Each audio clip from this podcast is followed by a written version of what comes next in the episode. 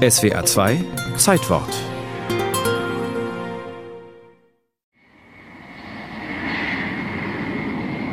Weiß lackiert mit einem roten Seitenstreifen steht die Boeing 747 auf der Startbahn. Pilot Jack Weddle gibt Schub und die Boeing hebt ab zum ersten Mal.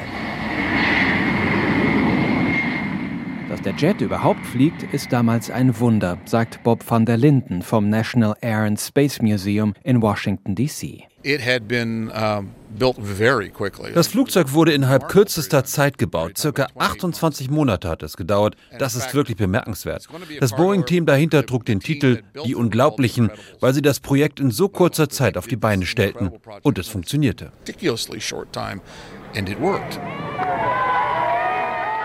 Der Erstflug der Boeing 747 am 9. Februar 1969 verläuft problemlos.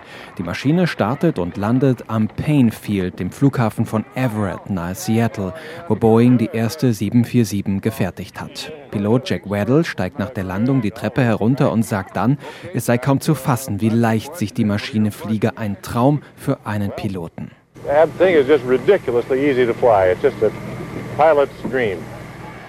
Der Jumbojet ist damals mit Abstand das größte Passagierflugzeug der Welt.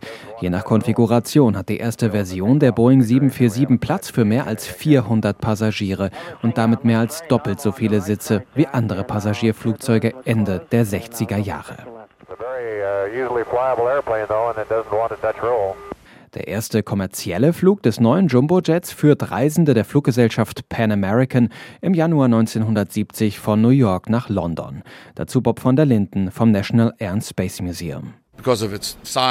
Wegen der Größe des Flugzeugs und effizienteren Triebwerken sanken die Kosten pro Passagier drastisch. Mit dem Aufkommen der 747 und nachfolgenden Großraumflugzeugen ging eine Revolution der Luftfahrt auf der ganzen Welt einher. Fliegen wurde für fast alle erschwinglich. Über die Jahrzehnte wird Boeings 747 zur Ikone. Der Hersteller mit Sitz in Chicago bringt immer neue Versionen auf den Markt. Bis heute hat Boeing in den unterschiedlichen Varianten mehr als 1500 Maschinen der 747 ausgeliefert. Der Jumbo nimmt Space Shuttles der NASA Huckepack und transportiert als Air Force One den US-Präsidenten.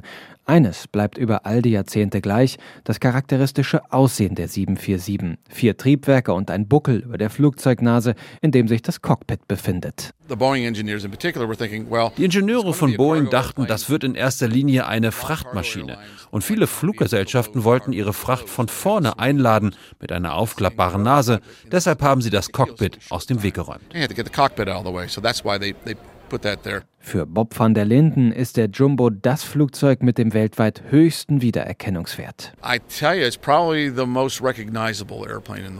Mehr und mehr geht die Bedeutung der Boeing 747 vor allem als Passagiermaschine zurück.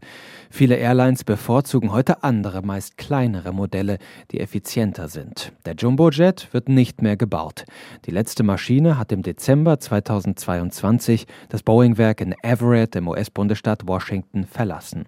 Langsam, sagt Bob van der Linden, neige sich die Ära des Jumbojets dem Ende zu. Es ist eine alternde Königin der Lüfte. Das Flugzeug wird noch Jahrzehnte unterwegs sein, aber nicht mehr in der ersten Reihe.